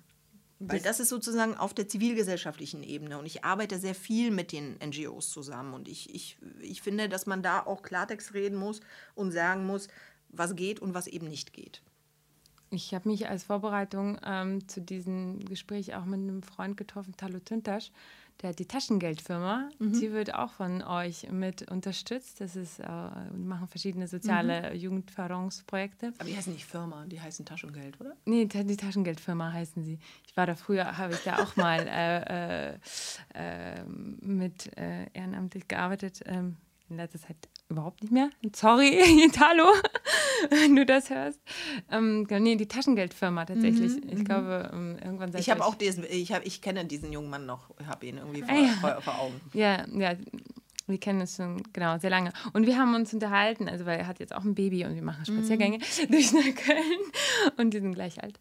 Und ähm, ich habe ihn gefragt, was er in seiner Arbeit, in der sozialen Arbeit, was er sich ähm, wünscht. Äh, er ist ja auch so ein, äh, so ein Positivist, also der ist mhm. auf jeden mhm. Fall sehr optimistisch und äh, ähm, meinte auch so, dass er aus seiner Position eher äh, die Behörden und euch alle also eigentlich eher verstehen kann. Also er ist nicht in der Position zu, zu meckern, weil äh, die, sozusagen die Position, die sie haben, da kennen kennen sie auch die Probleme sozusagen mit, mit den Zielgruppen und deshalb weiß man, dass man vielleicht bei manchen Sachen gar nicht mehr tun kann ähm, oder schon so viel tut, wie es geht. Oh, ich habe ganz viele Ideen. Ja. Also natürlich, man kann auch ganz viel tun. Aber genau, aber ähm, er wünscht sich, dass ähm, Themen ähm, angegangen werden außerhalb von ähm, ja, ich sag mal, ihrer medialen äh, Agenda, die mhm. gerade ist. Ne? Also, dass man sich nicht nur um gerade die Sachen kümmert, die äh, gerade viel in den Nachrichten waren und nur weil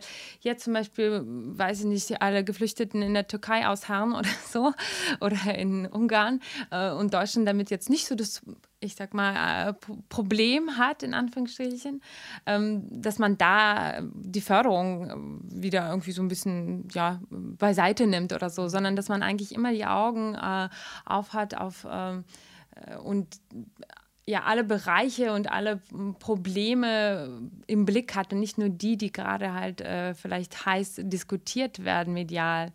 Und ähm, dann haben wir uns gefragt, äh, wie, wie man eigentlich so arbeiten kann in diesen Integrationsstellen und politisch, dass man vorausschauend arbeitet. Also dass man äh, nicht dann Symptombehandlung macht, indem man irgendwelche NGOs und Vereine fördert, damit sie irgendwelche Probleme beheben, die man hätte vor 10, 15 Jahren anerkennen können. Ich meine, warum wir brauchen gar nicht, also gar nicht überreden. Ich meine, auch diese, diese postmigrantische oder ähm, Migrationsgesellschaft, da hätte man eigentlich vor 30 Jahren schon drüber äh, reden sollen ne?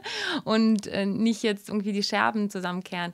Und äh, ja, das, das war eigentlich unser Hauptpunkt, an dem wir dann in unserem Gespräch beim Spaziergang gekommen sind. Und wie, wie wollt ihr euch da eigentlich positionieren? Also, dass man halt mehr zukunftsgerichtet und nachhaltig arbeitet, indem man vorausschauend wirkt. Mhm. Ja, das ist äh, natürlich eine, das ist ja die zentrale Frage. Was kommt auf uns zu und wie kann man sich gut vorbereiten? Wir merken aber bei diesem globalen wirklich Trend, ähm, dass es äh, und überhaupt in unserer Zeit, dass wir sehr krisenbehaftet sind und dass wir eher die Fähigkeit haben müssen, ähm, ad hoc und, und, und äh, gutes Krisenmanagement ja, zu organisieren ähm, weil das Planerische haben wir eigentlich in Deutschland sehr im Griff. so, aber, aber ich würde Ihnen ähm, insofern recht geben oder nur teilweise recht geben, weil ich finde, mh, mm, manche denken mal, oh, warum reden die immer so viel über Konzepte? Ja, wir reden über Konzepte, weil Konzepte eigentlich das Fundament und der Unterbau ist von Maßnahmen und Projekten, die wir machen. Und wenn das Konzept heißt Partizipation oder das Konzept heißt Förderung der Zivilgesellschaft, dann ist das der Unterbau, der natürlich auch finanziell äh, im, im, im Ergebnis bedeutet, wir finanzieren NGOs die ganze Zeit, nicht erst, wenn ein Problem auftaucht, weil sie für uns einmal die Sensoren sind. Sie können uns immer wieder sagen, so pass auf, das und jenes Thema oder hier taucht was auf. Weil wir wissen, dass nur durch eine stabile, ausfinanzierte Struktur ähm, Leute in die Lage versetzt werden, zu, kontinuierlich zu arbeiten. Ja, also nicht sozusagen äh, ad hoc. Und weil wir ähm, nicht dann erst handeln, wenn das Kind in den Brunnen gefallen ist, sondern wir haben diese Struktur darunter. Warum ich das so be betone, wir hatten ähm, vor ein paar Jahren ähm, sehr stark diskutiert das äh, Problem Rechtsextremismus in Ostdeutschland. Und da gab es immer verschiedene ähm, Diagnosen, warum da jetzt mehr oder ist da mehr, wo kommt das her und so weiter ähm, in, der, in der Diskussion. Und irgendjemand hatte mal, finde ich, ganz Schlaues gesagt, als er sagte, naja, guck mal, wie viele demokratiefördernde Projekte, wie viele Antirassismusprojekte haben wir in Berlin ja, und auch im Umfeld. Das sind für uns natürlich, das ist total der wichtige Unterbau. Wenn was Kleines passiert, kann so ein Projekt, kann so eine Institution sofort agieren. Die Dinge werden vielleicht schon im Keim erstickt. Ja, da bildet sich sofort irgendwie eine angedockt, eine zivilgesellschaftliche Initiative, da wird sofort irgendwie was passieren. Wenn du so einen Unterbau nicht hast, den der Staat aber garantieren muss, ja, dann wächst und gedeiht da was vor sich hin, ja. Und deswegen ist es so wichtig, nicht erst dann zu handeln, wenn was passiert, sondern eigentlich, Stichwort vorausschauen, strategisch mal ein Konzept zu haben und zu sagen, was will ich, was ist mein Ziel? Und wenn es heißt, eine, eine äh, fruchtbare und demokratische, äh, ein demokratisches Gemeinwesen, dann muss ich Geld in die Hand nehmen und dieses demokratische Gemeinwesen auch pflegen und hüten. Wie so kleine Blümchen, die da immer vor sich hin wachsen und, äh, und sozusagen für mich die Basis machen. Also das ist sozusagen mein Verständnis mhm. von, von diesen NGOs. Die sollen uns nicht erst helfen, wenn äh, es brennt. Ich will, dass sie sozusagen stabil da ähm, agieren. Okay, aber da stelle ich mich mir die Frage, warum, äh, jetzt weiß ich den Namen der Organisation nicht mehr, zum Beispiel einer Organisation Geld gekürzt wird, die dafür zuständig sind, äh, Menschen aus dem ähm, ja, ich weiß, es werden andauernd Gelder gekürzt. Die, die hm. ähm, früher Neonazis waren und diesen Aussteigern helfen. Wie heißen die Ach so, ne, okay, weil das äh, Exit. Aber Exit, weil ja, das, ja. Weil das nicht der Hauptpunkt ist. Also das habe ich schon oft, also ich habe die, die, Diskussion habe ich auch vernommen. Also weil es dann, äh, weil es, äh, ja, es, es gibt, ich glaube, das ist jetzt... Äh, ich glaube, wir können das hier nicht diskutieren, aber das, da ja, gibt es eine ich mein, Debatte, ich sag genau. mal, in der, in, der, in der ganzen weil man dann so äh, ähm, also weil man so argumentiert, dass äh, das nicht das Wichtigste ist, sondern Opferschutz das Wichtigere ist. Und also so habe ich das vernommen, dass Exit deshalb, also das ist jetzt, vielleicht weißt du das mhm. besser, aber dass man. Ja, da gibt es immer. Und das ist natürlich immer, hat das ja politische Kräfte und dann muss man dagegenhalten und man muss so ein bisschen ähm, sozusagen, das passiert nicht in einem luftleeren Raum, sondern es sind gesellschaftliche Prozesse, es sind politische Prozesse. Und, ja. ja aber die ja. Mittel sind immer begrenzt, ne? Und der Kuchen ist halt da und den muss man verteilen. Mhm. Und natürlich gibt es Verteilungskämpfe. Ja. Aber sozusagen ich als Staat muss dafür sorgen, dass es so einigermaßen, finde ich, mh, mm, ja, dass ich da vorsorge. Vielleicht ließen sich auch manche Probleme ähm, auch im Keim ersticken, wenn die unterschiedlichen Communities äh, Zugang zueinander haben und auch einander kennenlernen. Und ähm, das nicht nur draußen äh, in der Prärie auf dem Spielplatz passiert, sondern wirklich auf politischer Ebene, also auch auf einer intellektuellen Ebene.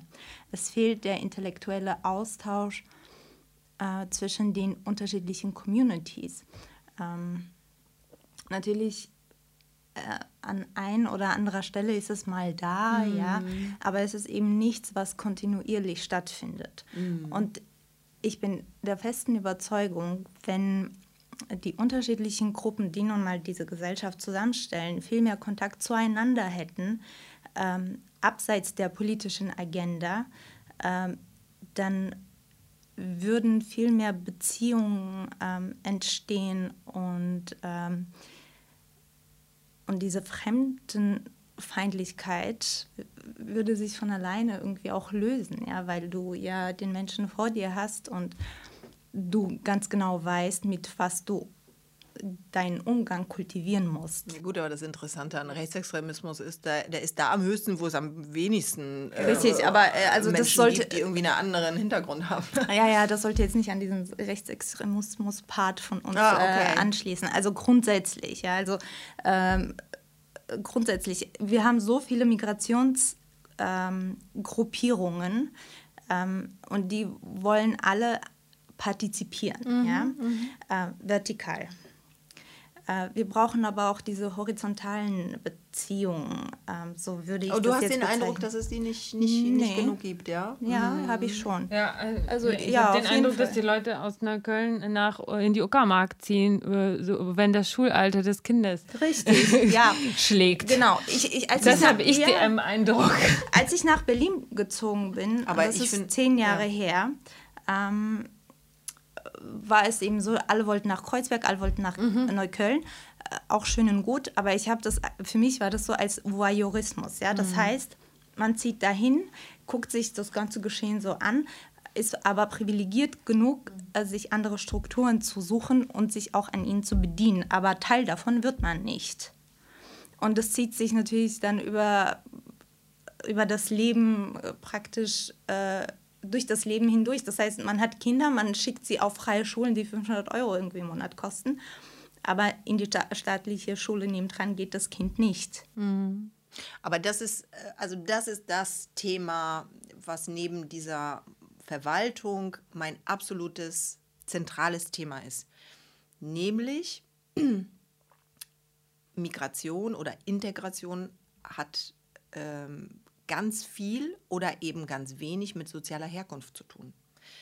Das, wo, wo ich immer mich ärgere, ist, wenn man die Dinge zu sehr übereinander legt mhm. und sagt, ähm, das ist sozusagen das Gleiche. Ich glaube, das, was du gerade beschreibst oder du auch, das ist vor allem die soziale Frage. Deswegen rede ich auch so viel über Klassismus. Ähm, weil die ethnische Frage, und das zeigen auch ganz viele Untersuchungen, ja, äh, wenn du Leute hast, die irgendwie einen Bildungshintergrund haben aus verschiedensten Ländern, dann schneiden die super gut ab und die äh, wohnen auch woanders oder sie wollen woanders hinziehen. Das heißt, die, die da bleiben, sind eben die Abgehängten. Und zwar multikulturell abgehängt. Und das ist etwas, was wir sozialpolitisch noch nicht ganz verstehen und auch noch nicht so richtig anfassen können, weil eben da sich auch die Migrationsgesellschaft zeigt an dieser sozialen Frage. Äh, sie wird also sozusagen angereichert, ja, um die verschiedenen Communities, um die Schwierigkeit der verschiedenen Zugänge, weil verschiedene Sprachen, weil verschiedene Codes, weil so. Aber es ist sozusagen eine soziale Frage. Und meine These ist immer, es ist die neue soziale Frage, die wir lösen müssen, weil sich da was verhärtet, weil wir keine richtigen guten Lösungen haben und weil wir immer denken, und das ist total verheerend, irgendwie Integration gescheitert. Nein, Nein, weil darunter sind natürlich auch biodeutsche Familien. Und das hat mit Integration nichts, also Alter, ne, alltagsverständlich, mit Integration nichts zu tun. Da trennt sich das auch und du hast sozusagen auch dann eine Segregation. Spätestens, wenn die Kids in die Schule müssen, ziehen auch die migrantischen Eltern weg. So. Ähm, und die anderen bleiben halt da. Und ähm, das kann doch nicht die Lösung sein. Und es hat vor allem mit Integration nichts zu tun, sondern es hat einfach mit einer fehlgeleiteten sozialen Politik zu tun. Richtig, und das ist das, der Kern des Problems, den, den du gerade benennst. Aber welches Antlitz hat das? Ja, also das ist, der Kern ist, dass es ein Klass äh, Problem des Klassismus ist. Ähm, aber das, was sichtbar ist, also mhm. in, der, in der genau. Erscheinung, genau. ist eben äh, das in Anführungsstrichen migrantische, genau. was sichtbar ist. Genau. Und ähm, dann äh, eben, genau, man kann das, es eben politisch Bild, ja. äh, eben angehen oder auch, was eben die zivilgesellschaftliche Leistung, die zu erbringen ist, also meiner Ansicht nach, ist eben diese vertikalen, äh, horizontalen Beziehungen zueinander zu schaffen, zu den Nachbarn, nicht nur äh, nach den Namen sagen, okay, das ist äh, Migrationsgruppe ABC, äh, sondern äh, und damit haben wir, wollen wir nicht so viel zu tun haben, weil unsere kulturellen Codes äh, voneinander so stark unterscheiden, sondern genau das zu ändern, ähm, trotz des Unterschiedes, den, ähm, den Willen haben, das kennenzulernen, weil es etwas anderes ist. Ähm, also das sozusagen on vogue machen. Ja, also, ähm, anders kann ich das nicht nennen. Äh, ich halte das für ganz, ganz wichtig für eine Gesellschaft, die wir gerade sind, die äh, sich durch Migration definieren will, muss, muss dieser Schritt auch geschehen. Es kann nicht nur von oben sozusagen veranlasst werden. Also es muss in den Schulen, in den Kindergärten, wobei ich denke, vielleicht in den Kindergärten passiert es auf spielerischer Ebene, aber äh, auf einer spielerischen Ebene, aber in der Schule ab einem gewissen Punkt hört es dann auf, weil es nur um Leistung geht. Äh, es geht ja, und danach werden die Kinder eben getrennt und dann hat man eben das Problem, das man hat. Also vielleicht äh, zwei Gedanken zu dem, zu dem letzten Punkt. Ähm, warum das Ganze ja kompliziert ist zu fassen, anders als vielleicht früher, wo es nur eine Arbeiterschaft gab und dann war klar, okay, da sind die Gewerkschaften und sie stehen dann irgendwie für die Abgehängten ähm, und dann wird gemeinsam gekämpft. Diesmal ist die Gruppe wahnsinnig heterogen und ja, die Solidarität untereinander das ist vielleicht das, was du gesagt hast, ist nicht da. Ich versuche mich mal von diesen äh, Begriffen, die schon besetzt sind, wegzubewegen. Deshalb beschreibe ich das vielleicht etwas kompliziert. Bei Solidarität würde ich jetzt einfach abschalten bei dem Begriff. ähm, aber ja, ja, das, das ist das ist im es, Prinzip. Ja? Okay. Ja. Aber der, der, der Punkt, also warum zwei Gedanken? Weil ich glaube, der eine Gedanke ist, ähm, wir dürfen die Sogwirkung nicht vergessen innerhalb der verschiedenen Communities. Also es ist schon auch so, dass mich dann Leute ansprechen mit polnischem Hintergrund und das irgendwie ganz toll finden, was ich mache. Und sie sagen, ja, und du bist irgendwie ein Vorbild und das ist toll und komm uns besuchen. Ich glaube, dass diese Role Model-Funktion gar nicht so zu unterschätzen ist. Aber die ist nicht genug, ja, das ist klar. Aber es gibt sozusagen über diese Community-Zugehörigkeit schon auch eine, eine Sogwirkung oder auch ähm, eine Möglichkeit, sozusagen da auch ähm, ja, so einen Effekt zu erzeugen, dass Leute sagen, komm, ich gehe den gleichen Weg. Und das andere ist eben, dass man schon, und ich glaube mit staatlichen Maßnahmen, dafür sorgen muss, dass die soziale Frage eben ähm, und die Frage der Segregation ganz knallhart auf, also knallhart, ganz klar auf die Tagesordnung kommt und man sich damit auseinandersetzt. Und da nenne ich nur jetzt Stichworte. Also dieses tolle Konzept, was wir in Berlin haben, soziale Stadt, ja, mit Quartiersmanagement, wenn Möglichkeiten vor Ort, wirklich sein Umfeld, seine Nachbarschaft besser zu begleiten. Ähm, das schweißt natürlich auch solche Nachbarschaften zusammen. Also dieses Kiezorientierte haben wir in Berlin eigentlich ganz toll. Und das Zweite ist, das ist so ein bisschen aus der Not, aber das schweißt auch zusammen, ähm, ist dann die Gentrifizierung oder die Mieterbewegung, mhm. wo auch Leute einfach merken, ey, wir werden hier alle verdrängt, lass uns zusammentun. Und da gibt es total die äh, un, äh, heterogenen und eben multikulturellen Initiativen, Einwohner- oder Mieterinitiativen, wo die Leute doch Hand in Hand gemeinsam gehen, weil sie ein gemeinsames mhm. Anliegen haben. Ja. Ne? Also die Frage, was ist mein gemeinsames Anliegen, was ist meine Nachbarschaft, ist total zentral. Und da schließt sich vielleicht auch ein bisschen der Punkt zu dem, äh, wie wir angefangen haben, nämlich ähm, die lokale Ebene, die Bezirke, das, was vor Ort passiert, ist total wichtig und wird manchmal zu wenig wertgeschätzt und gesehen. Ich bin großer Fan davon, weil davon lebt irgendwie unsere Demokratie. Man hat seine Selbstwirksamkeit, man kann was tun, man sieht sofort Ergebnisse und es tut diesem Staat gut in sozialen Fragen. Und das ist die Basis. Und es ist die Basis. Also Landesbeauftragte hin oder her, die Basis zählt. Back to Kiez. Okay, und back to, back to Timecode. So, ich glaube, wir müssen uns le leider verabschieden. Ich glaube, es gibt noch einige Fragen auf der Agenda, aber äh, ich denke, die wirst du auch äh, ganz woanders beantworten, weil du bist ja auch oft Gästin in verschiedensten Formaten. Also man kann auf jeden Fall Katharina sehr gerne überall auf ihren Kanälen folgen, da wird man äh, immer schlauer. Ja. Und wie man sich wehrt, äh, das nehme ich tatsächlich mit als meine Key Message oder Key, Key, Key Lessons Learned yeah. vielleicht aus diesem Gespräch. Und ich werde euch sehr gerne auch ein paar Links nochmal schicken zu der Frage, was kann ich eigentlich tun, wenn ich in, im, im Kontext von Ämtern mich diskriminiert fühle. Ja, gegen diese Ohnmacht, die wir, glaube ich, alle mal schon oft erlebt haben. Vielen Dank. Vielen Dank. Vielen Dank für den Kuchen. Also wir essen jetzt Kuchen. Ja, den Katharina Dank, uns ja. mitgebracht hat. Yes. Sehr gerne. Ein Grund mehr, Katharina einzuladen.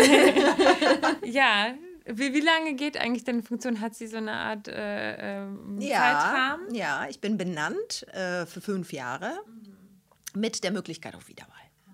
Was ich natürlich sportlich sehr gerne hätte. Ja, da, dann drücken wir dir die Daumen.